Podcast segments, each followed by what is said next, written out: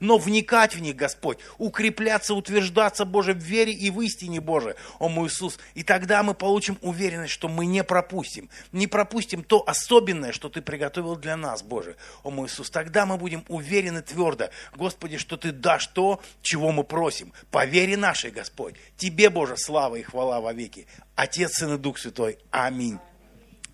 Давайте еще раз поблагодарим Господа нашего. Наш Бог чудесный Бог. И сейчас Денис поделится словом своим. Давайте поприветствуем его. Слава Господу, драгоценные. А, Господь благ. Кто-нибудь скажет еще аминь. Да, больше аминей на это. Так громко. Фух. А, ну, что могу сказать, что я вообще планировал все, что сегодня буду говорить, говорить на молодежке, но поскольку у нас э, нарисовалось окно большой проповеди э, вчера буквально, я подумал, попробуем-ка и пораньше, да. Э, все помнят, что я говорил в прошлый раз, я анонсил потрясающую тему, я говорил, если твоя жизнь, как бы если в твоей жизни сошлось два момента, да, у тебя нету денег, и, э, и у тебя ну, ты постоянно работаешь, и у тебя нету денег, да, то есть если два этих фактора сошлось, а если еще третий фактор, что начальник у тебя вроде нормальный, то как бы, э, ну, то значит в твоей жизни что-то не так, как из этого выбираться. И я вообще начал размышлять на эту тему, потому что я э, достаточно часто это слышу от, от даже верующих людей, что у них все время какие-то, вроде с одной стороны много всего, а с другой стороны ничего. И я сам долгое время жил такой жизнью, да, когда э, с одной стороны много всего, с другой стороны, как мне кажется, ничего. Да. Но, как бы скажем так, я выздоравливающий человек, я, я иду на поправку, я потихонечку поправляюсь, и в моей жизни потихонечку становится больше времени и больше результата. Да? И мне нравится эта динамика, мы с моей женой со слезами радости на глазах – а, наслаждаемся тем, как Господь выводит нашу жизнь в зеленую зону, назовем это так. Но, знаете, а, и я не буду секретничать, не буду много, сейчас я кафедру поставлю там, где сцена не прыгает. Я не буду секретничать, а, не буду много ходить вокруг да около, мы пойдем очень быстро. И поскольку мне довелась возможность в этом году сказать две большие проповеди, э, сегодняшнюю и молодежную, то я скажу две темы. То есть я постараюсь, я постарался разбить это, чтобы мы глубже об этом поразмышляли. Потому что э, моя жизнь, она как бы, знаете, вот это такие постоянные качели от какой-то непродуктивности к сверхпродуктивности. И мне очень хочется, чтобы у меня не было вот такой как бы болтанки и было стандартное, стабильное, чтобы я каждый день наслаждался тем, как я иду вперед. И я назвал свою тему э, ну, давайте так, что вот у нас есть симптомы. Симптомы вот этой вот, да, постоянно работаю и нету денег. Да, это просто симптомы, это вот как насморк. А вот у тебя сопельки пошли, это результат того, что ты заболел. То есть сопельки это только верхушка айсберга, есть очень много других проблем, э, других симптомов. И тебе нужно работать не только с сопельками, но и с э, средствами, да, с, с самой болезнью. Мила так смотрит на меня, а на Андрея лучше не смотреть, он грустный какой-то. Но я рад, что вы сели спереди, да, это прекрасно. И знаете, вот проблема может быть в двух вещах. Если твоя жизнь, она, скажем так, бесплодна, то проблема, она заключается в двух вещах. То есть, ну, безрезультатная, да.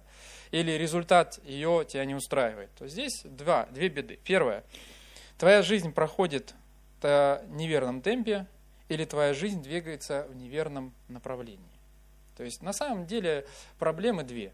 Да, как бы, это первое. Да, либо твоя жизнь, она идет не туда, и результат ее подтверждает, что ну, направление не то.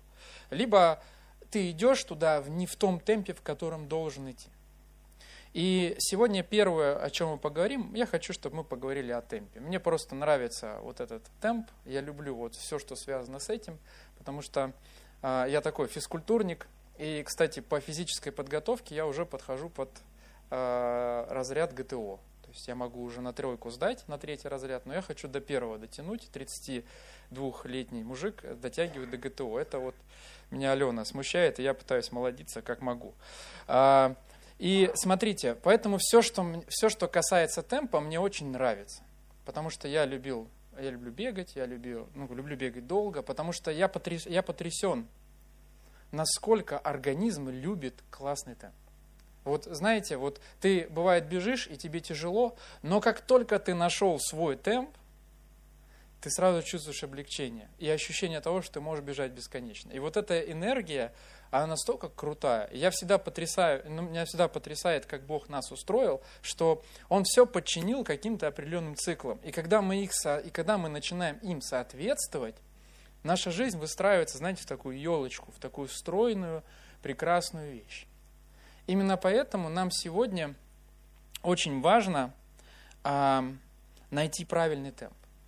И знаете, а, есть такие ребята в зале, которые пытаются взять самую тяжелую штангу.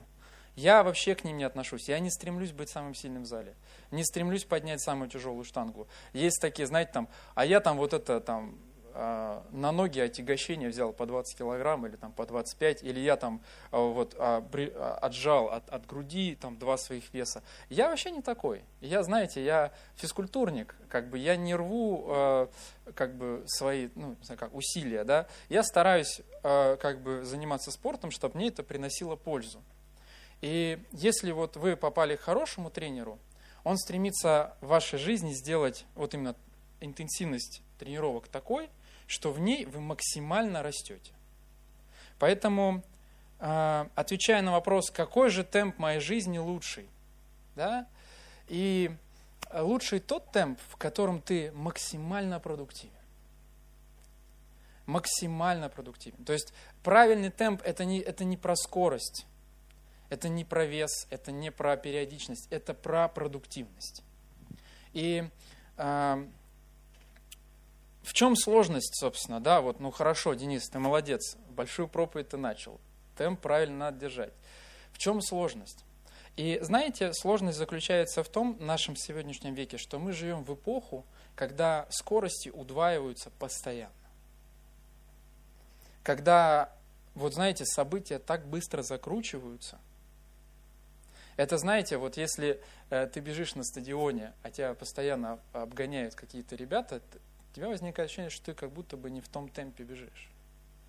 Или знаете, вот у вас бывало такое, вы идете, видите очередь, думаете, а что там такое? Вот, э, а что там такое, да, что там? Вот у, вас, у вас бывало такое? Я вот, когда первый раз попал на Василиостровский рынок, это этот фудмаркет, и там вот у Фобо, где вот это тайская, где-то вьетнамский этот суп, там была большая очередь. Я зашел, смотрю, очередь. Я просто встал. И я уже в процессе очереди выяснял, что, куда она стоит, что здесь готовят. И как бы, ну, а, потому что меня привлекло. И знаете, нас всегда привлекает скорость. Потому что скорость равно возможности. Когда мы видим какие-то большие, знаете, кто-то что-то побежало, да, там, появились биткоины, все побежали в биткоины, крип, криптовалюту. Да? Сейчас нейросети пошли, все пытаются разобраться в нейросетях. Это вот я про молодежь да, говорю. Но а, проблема заключается в том, что мы живем в эпоху а, суперскоростей. И вот я подобрал короткую статистику для того, чтобы мы могли понять, насколько она острая. Да? Смотрите, с 2002 года по 2020 год – то есть, кто тут 2002 года рождения? Кто-то есть, да? Вера, ты когда родилась? А, 2002 года рождения, ладно, хорошо. Но смысл такой, 18 лет, за 18 лет, с 2002 по 2020, объем мировой информации увеличился в 2700 раз. То есть это значит, что на начало 2002 года он был 18 эксабайт. Эксабайт это примерно миллион терабайт. То есть это миллион вот этих терабайтных жестких дисков. То есть, ну, представьте себе, да, а, увеличился с 18 эксабайт до 50 тысяч. В 2022 году объем всех данных, это вот уже прошлый год, накопленных человеческом, составил примерно 97 тысяч уже. То есть он за буквально два года почти уже удвоился. Да? Ну вот сейчас 2023, скорее всего, статистику подобьют, он уже удвоился. Что это значит? Это значит, что к 2025 году он будет порядка 180 тысяч эксабайт. То есть он будет, а, минуточку сейчас, в 10 тысяч раз больше, чем в 2020, 2022 году. А, что это значит? Что за последние 10 лет объем информации в мире увеличился в 50 раз. То есть мы пришли к тому, что каждые два месяца объем информации в мире удваивается. Да, да, да. И это что значит? Для сравнения, с 2008 года по 2012, всего за 4 года, объем информации увеличивался только в 5 раз. А сейчас каждые два месяца удваивается. Удваивается, удваивается, да? А в 2002 году скорость удвоения информации была 20 месяцев. В 19 веке на это нужно было потратить 50 лет. То есть люди 19 века, для них вот, а, если Достоевский дописывает свой какой-то роман, он, по-моему, он в 19 веке же его писал, я не помню, да, но то это прям вообще, это эпический сериал вышел, да, он же выпускал его по главам в книге, то есть для людей это было как сейчас вот сериальчики. То есть сейчас у нас каждый день какой-то сериал новый выпадает, да. А, то есть что это значит? Что на 2000 на постоянно 2020 год мир меняется так, что в 19 веке информация была актуальна 50 лет подряд. То есть вот тебе какая-то информация приходит, например, новый какой-то закон открывают. Это, в принципе, в течение 50 лет актуально. То есть сейчас это актуально всего два месяца. То есть это что означает? Это значит, что пока ты учишься на первом курсе, на втором курсе все, что ты учил на первом курсе, уже, в принципе, не актуально. И знаете, с чем сопоставима скорость? А информация – это результат нашей жизнедеятельности. Это побочный эффект нашей жизнедеятельности. Вот мы живем и оставляем за собой информацию. То есть какой-то опыт, какие-то данные, да, там, э, вот, например, там, у меня там 635 заметок, у жены моей 800 с лишним. То есть вот это объем информации, который с хвостом за нами идет. То есть она является таким термометром, насколько быстро все в мире идет. И я читал в одной книжке по статистике, что объем информации в современном мире такой, то есть нагрузка на мозг настолько серьезная у нас, что в 50 э, в 56 годах, в 50-х годах нас бы положили в психиатрическую больницу, э, потому что ну, у нас было бы признаки расстройства мозга. Настолько серьезно. И знаете, что э, именно поэтому нам иногда тяжело, вот в век таких диких скоростей, соблюдать правильный темп, то есть соблюдать экологию, чтобы нам не гнаться ни зачем. И знаете, что правильная интенсивность нашей жизни – это часть Божьего плана на нашу жизнь. И если мы посмотрим а, в Бытие, мы увидим, что Господь шесть дней творил землю, в седьмой день Он отдыхал. И знаете, отдых, который Он взял в седьмой день, был признаком не того, что он устал, потому что он всемогущий Бог. Вряд ли он устал. Это был признак определенного ритма его жизни. Ритма, который, который он хочет привить нам. И если мы посмотрим в Библию, мы видим, что Бог пытается научить нас своим ритмом. Бог пытается научить нас существовать в Его времени. И знаете, вот седьмой день недели, десятина, день-ночь, сеяние жатва. И знаете, вот эти все моменты, они призваны, для, ну, даны нам для того, чтобы мы научились выстраивать правильный ритм нашей жизни. А я сказал, что бесплодность нашей жизни – это один из признаков, это неправильный темп. Ты пошел в правильном направлении, ты выбрал правильный путь, но ты выбрал неправильный темп. Возможно, он для тебя слишком быстрый. Возможно, а, как бы на этом пути у тебя слишком много сторонней информации, которую тебе нужно отключить. И знаете, а, размышляя на тему, а, размышляя на тему вот этой вот темпа нашей жизни, я пришел к выводу, что мы не всегда решаем, в какой ситуации мы оказываемся. Потому что, ну, я никак не могу повлиять. Я не могу поехать в Яндекс из розетки, выключить их дата-центры, да, чтобы они там не размножали информацию. Но мы не всегда решаем, в какой ситуации мы оказываемся, но мы ответственны за то, в каком мы состоянии внутри этой ситуации. И знаете, вот эта вот ответственность за наше состояние в условиях таких суперскоростей, она возложена на нас – и Библия говорит о почвах. Помните, что Слово Божье Да? И там есть много почв, и есть почва, которая принесла результат. Там 30, 40, 50, 100 крат. То есть представьте, какая эффективность, стократная эффективность, x100 за один цикл. Но мне всегда нравится, ну как бы не нравится, а меня всегда как бы обращает внимание почва, которая была тернистая. В отличие от двух остальных, она была способна приносить равнозначный плод, как и чистая. Но из-за того, что там были тернии, из-за того, что там было что-то лишнее, из-за того, что там было а, какой-то лишний шум, терни заглушала все. И я почитал про терни. Вам интересно, что такие, кто такие терни? Терни это вообще-то, а, у них тоже есть фрукты. Да, терни тоже зацветают, и они дают терновую сливу. Это хороший фрукт, и отличие тернь, вот терни и волчцы, да, что они не такие зависимые от света, то есть они растут даже когда нету света. У них есть возможность, плюс это вечно цветущее растение, оно цветет вообще везде. И а, как бы оно не, укореня, оно не укореняет свои корни, а разрастается. Поэтому считается это больше такой сорняк, потому что максимум, а, максимум а, диаметр ствола у терни это до 5 сантиметров доходит. Терновая слива, она в целом полезна, но знаете в чем ее вред? Почему ее не рекомендуют а, к употреблению? Потому что внутри этой сливы очень ядовитая косточка. Если, например, вот ты э, варенье сделал, допустим, ты вот компот сделал из вишни, она у тебя там лежит. Но если ты то же самое сделал с терновой сливой, это может быть опасно для твоего здоровья, потому что когда слива полежит, а, вот эта оболочка косточки может нарушиться, и яд выйдет. И эти ягоды становятся, ну, эти плоды становятся ядовитыми для человека. И знаете, вот здесь есть прямая аналогия с тем, что многие вещи, которые вроде бы, ну, есть и есть, долго находясь в нашей жизни, приносят нам вред.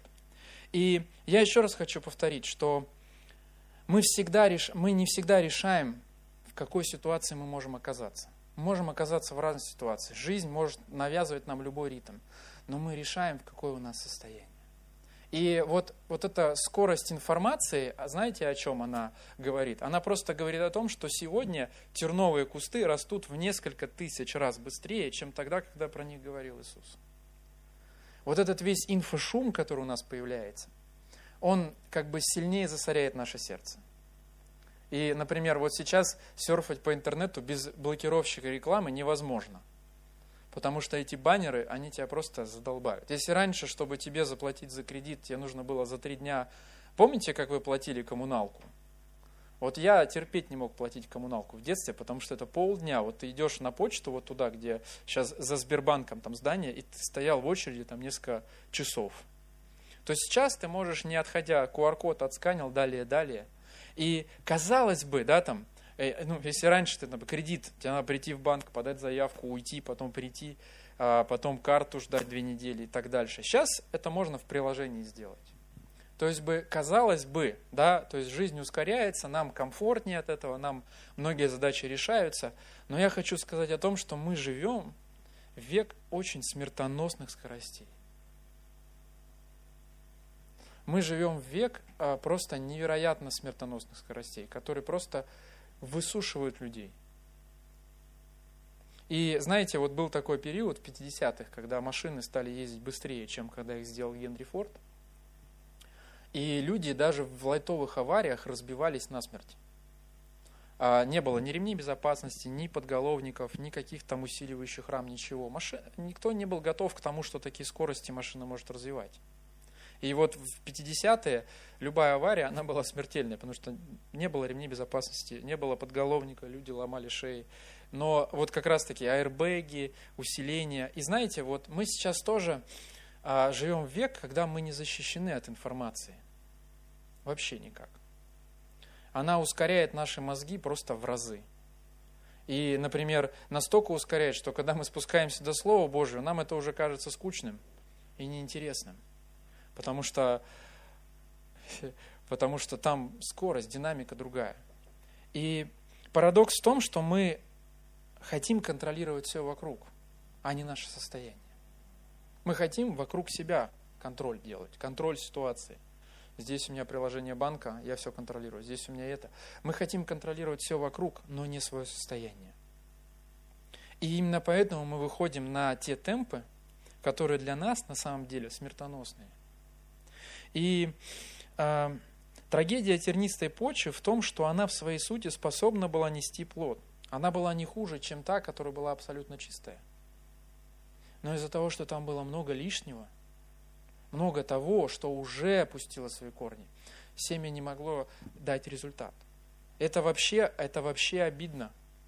Знаете, это супер обидно. Это вот, если бы ты не знал, как это делается, например, да, там вот, допустим, представьте себе, это выглядит так. Ты подготовился к экзамену, ты знаешь материал, но твоему соседу дали 2 часа, а тебе дали 30 секунд.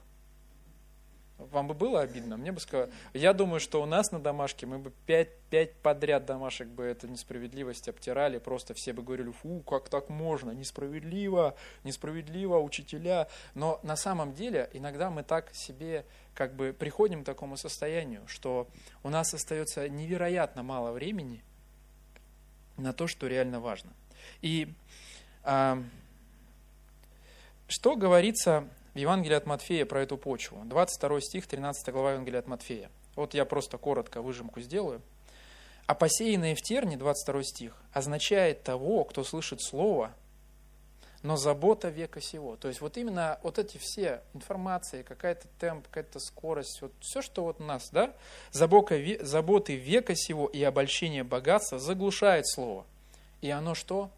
Бывает бесплодно. Я всегда удивляюсь, а, я всегда, знаете, удивляюсь, а, вот, я, вы замечали, у вас есть, у вас есть такие знакомые, у которых нет денег, но они постоянно ходят в Озон? Вот я здесь работаю, а, я здесь работаю, и у меня через окно видно озон. То есть я когда вот там встаю за водичкой, я вижу, поэтому когда вы за покупочками сюда приезжаете, я это все контролирую. И знаете, меня всегда поражает, как бы, как сочетается две вещи, отсутствие денег и постоянный озон. И ты спрашиваешь, а как так вышло? Да тут скидочка. Слушай, ну скидочка, не знаешь, что бесплатно выдают.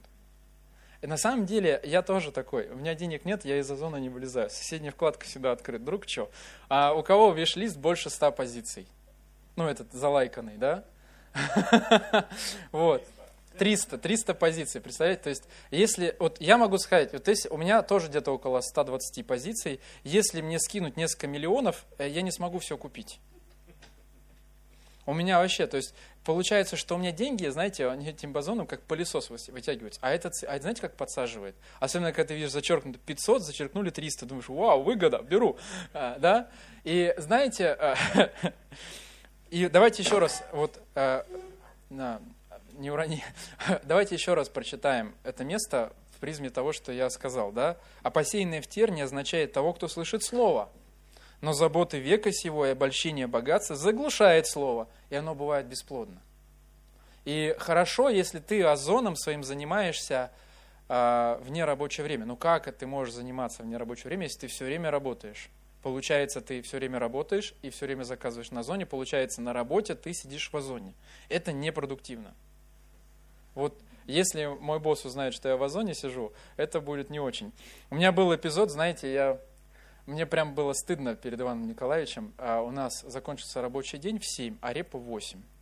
И я зашел в свою игрушку, которую я играю по вечерам, собрать бонусы, короче. Ну, там у меня машины, я там чертежи собираю, чтобы открыть новые машины. Вот ерундой страдаю, да. И, и вот я зашел собрать чертежи, и в этот момент заходит Иван Николаевич. То есть, и уже образ такого переработника а, вообще просто разрушился. Хорошо, что это было после семи, да. А, смотрите, в современном мире изменилась лишь скорость, в которой терни растут настолько быстро наша жизнь обрастает заботами. Да? Вот, э, феномен Икеи. Кто, кто вот скучает по Икее? Знаете, за что я любил Икею? Ты идешь по ней, а, и к концу Икеи у тебя появятся новые желания. То есть вот ты идешь, и ты видишь какой-то держатель для ёршика. И ты понимаешь, он гениальный, я хочу такой держатель для ёршика. То есть все, пять минут назад твоя жизнь, она не была забита этим. Но теперь когда ты приходишь, если ты, ты, ты верующий человек, ты смирился, ты оставил этот ёршик на кассе, приехал домой, и все, твоя жизнь изменилась. Теперь каждый поход в туалет э, как бы напоминает тебе об этом ёршике. Тебе нужно поехать его купить. И я за это не люблю Икею. То есть у нас вот с Ильей есть прикол. Вот вышел MacBook на M3. Нам нужно потратить два часа обсудить, стоит ли переходить сейчас или подождать следующей серии. Да? И вот этот феномен а, новых забот, он отравляет нашу жизнь, он забивает нас. Знаете, э, наша ответственность держать свое сердце чистым, находиться в состоянии, когда мы не погружены в заботы мира. Я еще раз хочу сказать, что очень мы не ответственны за те ситуации. Мы не можем запретить э, делать потрясающие вещи. Даже если ее нет в России больше. Да? А, но, кстати, Икея есть вот в Пулково 3, там есть товар Икеи, можно поностальгировать за ёршиками поехать, да? После собрания все поехали. И наша ответственность держать свое сердце чистым. Мы не ответственны за то, что происходит вокруг нас, но мы ответственны за то состояние, в котором находится наше сердце. И знаете, я искал историю человека, который жил в неверном ритме. И она записана в Евангелии от Луки 12 главы. Давайте мы почитаем. И нам посчастливилось, что эта история попала а, как бы Иисусу на уста. И он очень много об этом говорил. Давайте откроем Евангелие от Луки, 12 главу. Некто из народа сказал ему, «Учитель, скажи брату моему, чтобы он разделил со мною наследство». То есть здесь у человека конкретная забота – попилить имущество отца. Да? Он же сказал человеку тому, он же это Иисус. Иисус сказал тому человеку, кто поставил меня судить или делить вас?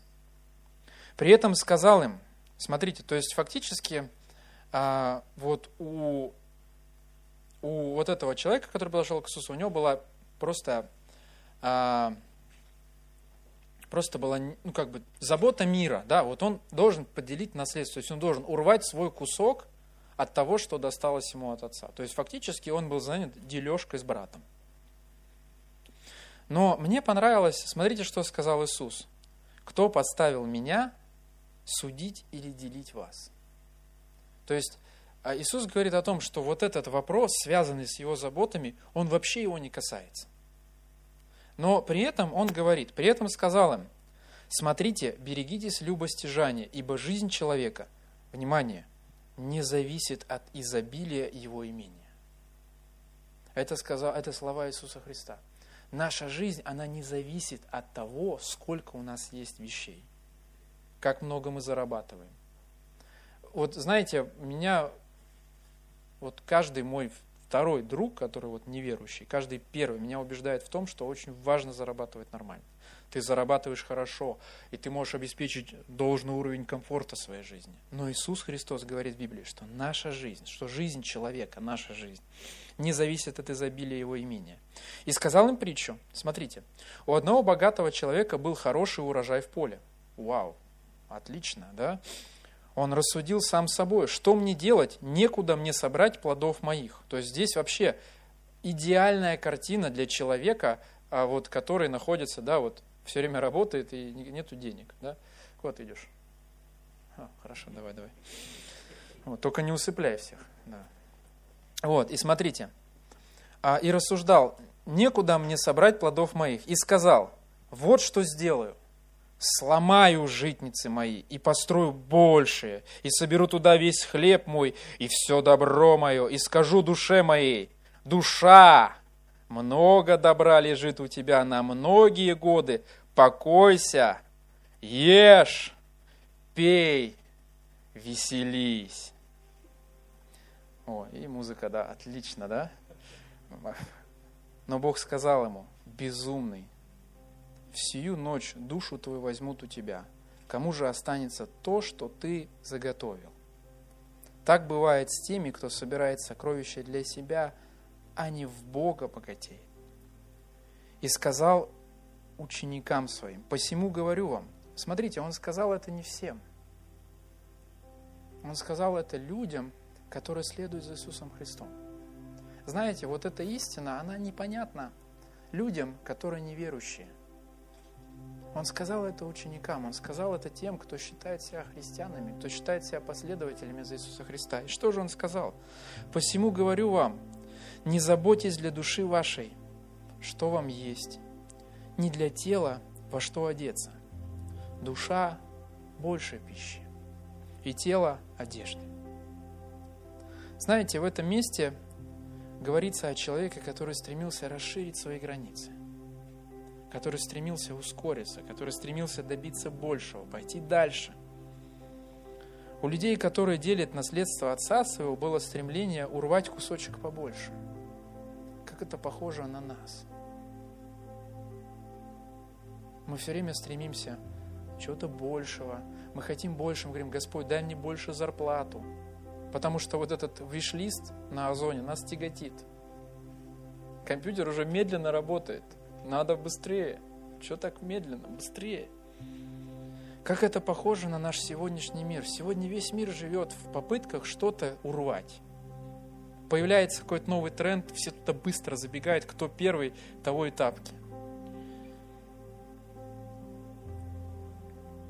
Мы конкурируем друг с другом за какие-то земные блага, которые почему-то считаем своими. Ведь они делили наследство отца.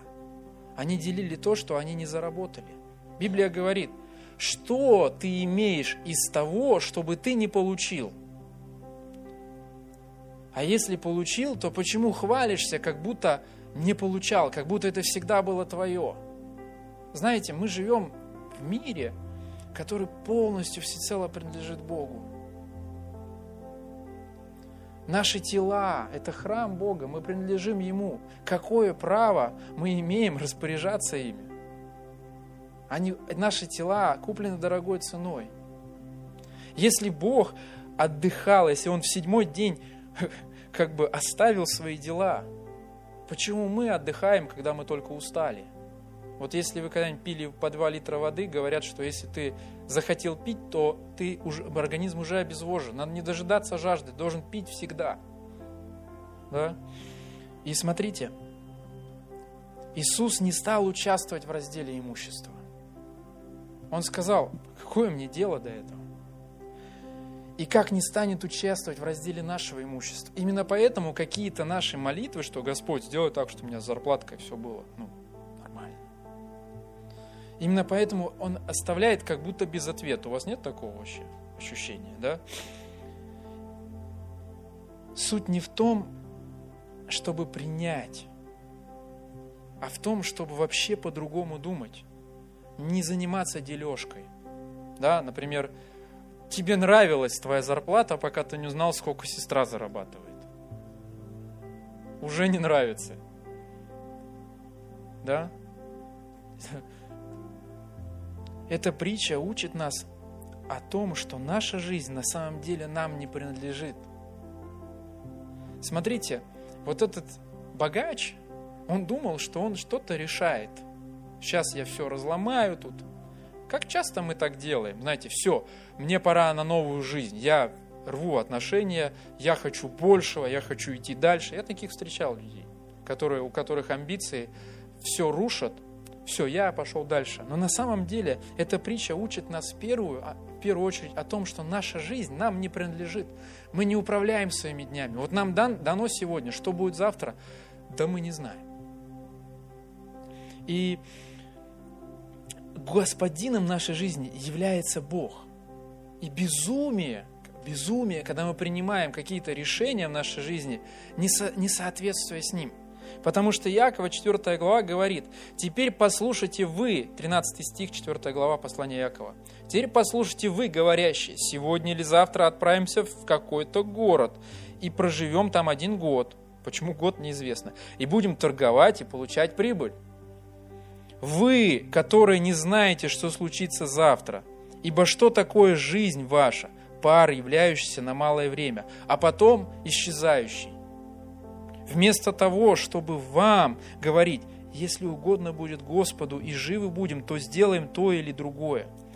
Вы по своей надменности тщеславитесь. Всякое такое тщеславие есть зло.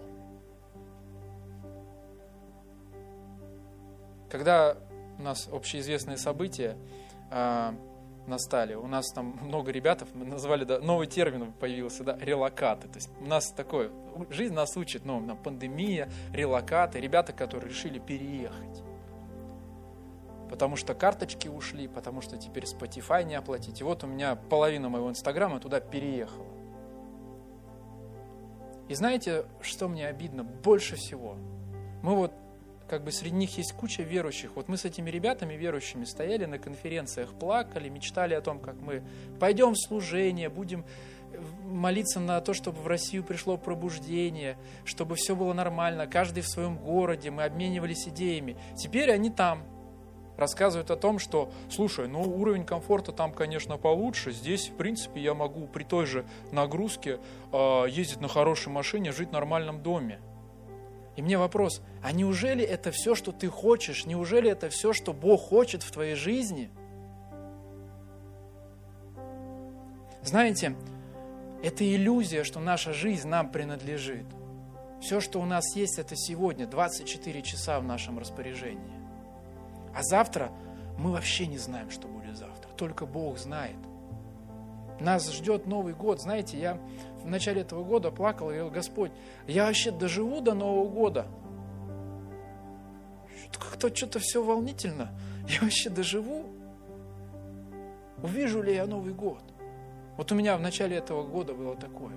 И знаете, что меня утешило? Меня утешила проповедь пастора Мацулы из Слова жизни, который сказал, только Бог знает, только Бог знает, что приготовил нам 23-й год. Это просто спасло меня. Только Бог. Я, я думаю, я не знаю Бог, ты знаешь, все нормально. Он знает, сколько дней я буду жить на этой земле. Его дни в моих руках. Я должен распоряжаться. Я не распоряжаюсь своей жизнью. Я не принадлежу себе. Я куплен дорогой ценой. И вот эта иллюзия, что я что-то контролирую. Все, что я контролирую, это 24 часа. 24 раза по 60 минут. И смотрите, эта притча учит нас богатеть в Бога. Нам очень важно научиться отдавать приоритет Божьим делам, таким как отношения с Ним, семья. Вместо этого наше сердце иногда бывает занято другим. Знаете, мы как бы у нас пути расходятся с Богом, потому что, когда, вот знаете, вот комфорт и его воля идут рядом, комфорт ушел сюда, и у нас уже все, внутренний конфликт, мы уже в молитве, Господь, ну как так получилось? Притчи 16 глава говорит следующее, что есть пути, которые кажутся человеку прямыми, но конец их – путь к смерти. Есть у нас очень много дорог, которые нам кажутся просто, ну вот, классная мысль вообще, вот проект бомба, заработаешь кучу денег. Куда тебе эта куча денег? И четвертое, о чем нас учит эта притча, что душа больше пищи. Сколько бы мы ни хотели еды, там, да, вот этого всего, продуктов, товаров, наша душа, она больше этого.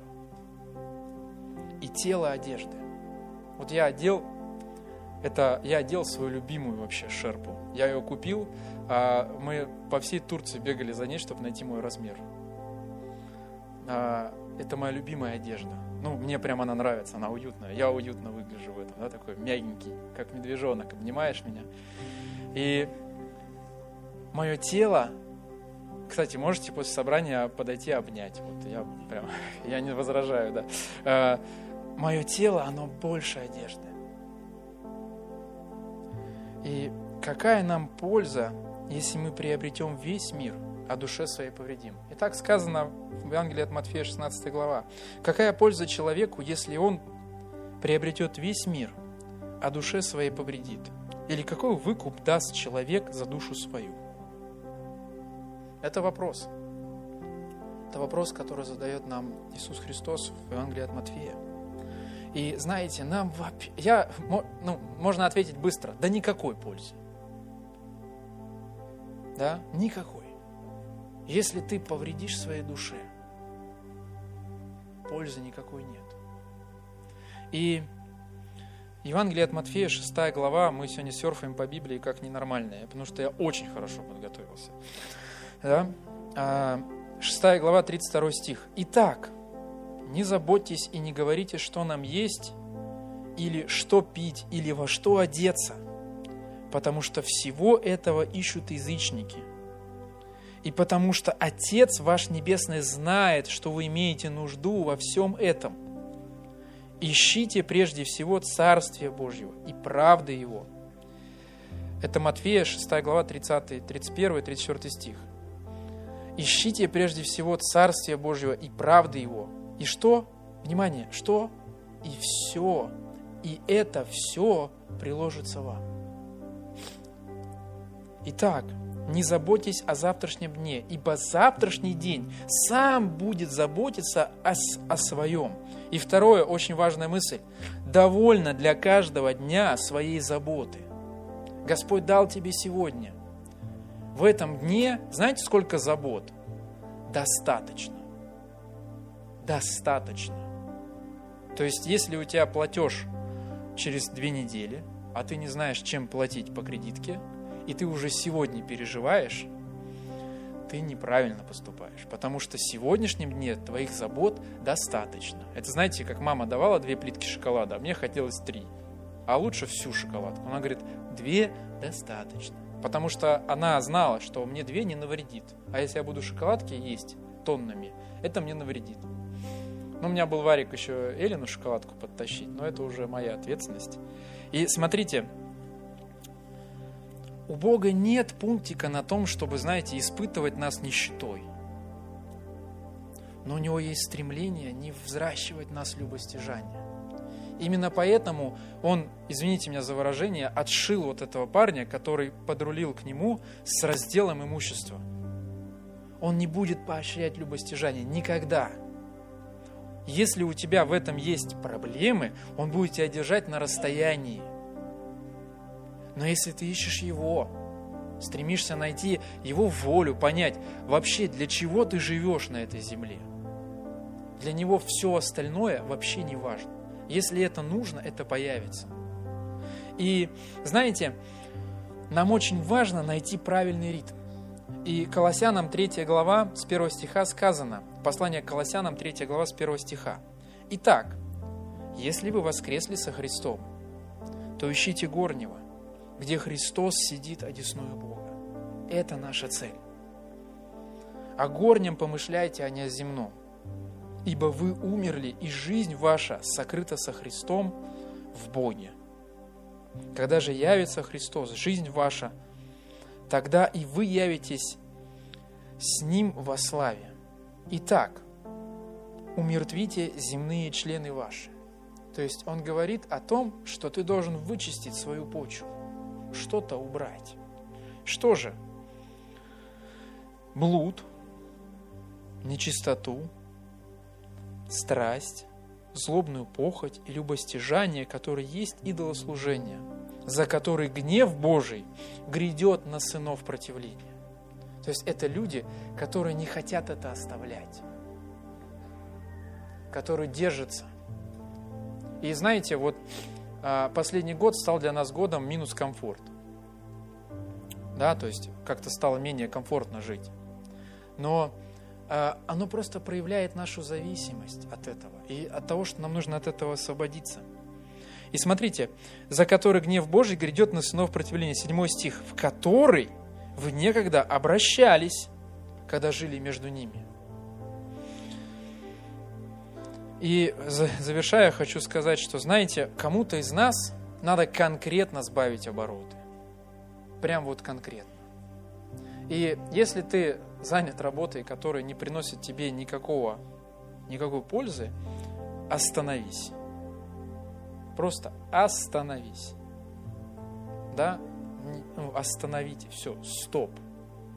Потому что и так нет результата. Зачем ты идешь туда. Библия говорит, что остановитесь на путях ваших и расспросите о путях древних. Да, и найдете, ну как бы, как бы расспросите о путях древних, найдите путь добрый, идите по нему, и что там? Найдете покой душам вашим. И знаете, что является признаком того, что мы в правильном ритме? Это мир в сердце. Мир в сердце является подтверждением, симптомом того, что ты в правильном темпе, твоя жизнь развивается в правильном векторе. Что ты готов, что тебе ничего не важно. Ты готов это оставить, если что, не страшно. Все могу укрепляющим Иисусе Христе. Мир в сердце. И последнее место, которое я прочитаю, послание к филиппийцам, 4 глава, сказано, «Не заботьтесь ни о чем, 6 глава, ой, 4 глава филиппийцам 6 стиха. «Не заботьтесь ни о чем». Вот, то есть это что говорит? Наше сердце должно быть пусто, пустое от забот. Вообще ничего не должно быть. И, знаете, ленивые тут подумали, ну, я, в принципе, уже ни о чем не забочусь. У тебя другая проблема, это мы на второй части рассмотрим. Не заботьтесь ни о чем, но всегда в молитве и прошении с благодарением открывайте свои желания перед Богом. И седьмой стих. «И мир Божий, который превыше всякого ума, что сделает? Исполнит их, конечно же. Нет, тут так не сказано, к счастью для нас. Что сделает? Соблюдет сердца ваши и помышления ваши в Иисусе Христе. Мир Божий. Мир. Спокойненько. И знаете, ниже там сказано, чему вы научились, что приняли и слышали, видели во мне, то исполняйте. И Бог мира, еще раз, будет с вами.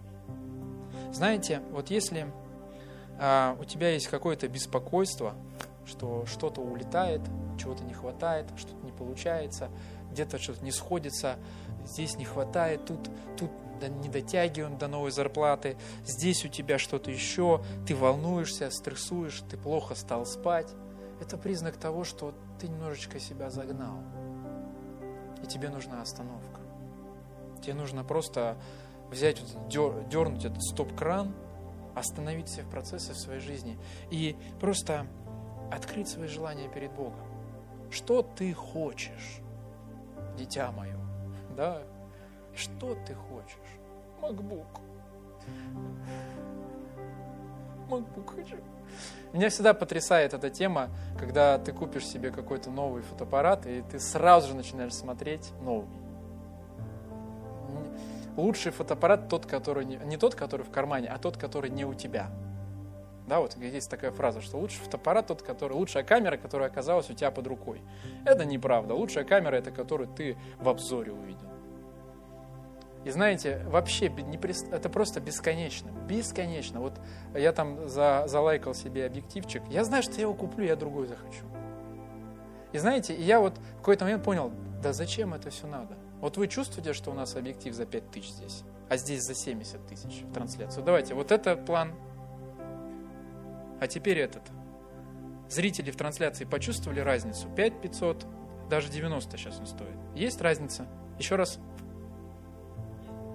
Этот, наверное, более общий план, а этот более крупный, да? Но если мы сделаем одинаковые планы, вы даже не поймете. И чего тогда переживать что парни не уважают. Ну, вы слушайте, это другое уже. Поэтому, знаете, нам, честно говоря, вот сейчас новогодние праздники у нас идут, это прекрасно, просто уникальная возможность остановиться. Остановиться, просто посмотреть на свою жизнь, сказать, Господь, ну вот что в ней лишнего? Может быть, я где-то просто загнался. Может быть, я уже просто потерял покой. Я переживаю, ну капец, все. Да? Господь знает наши желания. И у нас будет Новый год очень скоро, у нас будет Рождество, у нас будет Адвент. Не, не проедайте все новогодние праздники. Салатов уже нарезали, небось, ну, подготовили. Да? Я уже меню составил, что я хочу на Новый год, если вот вам интересно. А, в Сбермаркет положу и заберу по дороге. То есть такое, да. Если, кстати, вам нужно вот помочь с меню на стол, обращайтесь, я отлично вам соберу хорошую корзину за вечер подготовите шикарный стол. Могу поделиться рецептиком э, в чатик. Да? И уже минус забота. Вот. Я просто хочу вам сказать о том, что у нас идут новогодние праздники, и можно новогодние праздники, знаете, опустить в салат нос, потом поднять и уже на работе, понимаете, вот так. А, вот чтобы так не было, мы христиане, и у нас будет прекрасная возможность сделать паузу на целую неделю. Подготовьте свое сердце для этого. И мы будем говорить, 31 декабря будет молодежное служение, я буду говорить о том, как, как выходит так, что ты пошел не туда. Вот это вот у меня часто бывает, я чаще иду не туда, чем туда. Но сегодня мы говорим о теме, что нам очень важно найти правильный ритм нашей жизни, в котором наше сердце будет спокойно. Я сказал вначале, что меня всегда потрясает, как вот ты даешь более-менее какой-то какой-то хороший ритм организму, и он как часики начинает работать. И вот уже это как бы ленивое тело начинает становиться каким-то спортивным таким. И ты чувствуешь успех. Потому что ты нашел правильный ритм. И у нас будут новогодние праздники, новогодние выходные. И я хочу, чтобы это была остановка для каждого из нас. Для меня, для моей жены, для нашей семьи это будет очень серьезная остановка, где мы все остановим, где мы посмотрим а, на нашу жизнь, посмотрим на этот год, посмотрим на год, который прошел, мы сделаем выводы, мы примем определенные решения в нашей жизни. И знаете, нам очень важно понимать, что вот я перечислил симптомы, я постарался в такой лайтовой форме, шуточной, да, но эти симптомы важны, потому что они символизируют нам о том, что мы не в том ритме. И многие ритмы для нас могут быть смертельными. Поэтому нам очень важно научиться найти вот этот Божий ритм нашей жизни. Чтобы мы заботились о Его событиях, а не о наших, которые мы увидели, придумали, еще что-то там. Аминь. Давайте помолимся о том, чтобы, знаете, вот в нашей жизни была остановка – было вот этот момент, когда мы даем паузу, когда мы реально вот останавливаемся, выдыхаем, ориентируемся и двигаемся дальше. Двигаемся, но уже не за нашими желаниями, не за нашими какими-то амбициями, а за Богом. Аминь. Господь, дорогой, мы благодарны Тебе за Твою милость, Господь. Спасибо Тебе за Твою любовь, Господь. Спасибо Тебе, что Ты, Господь,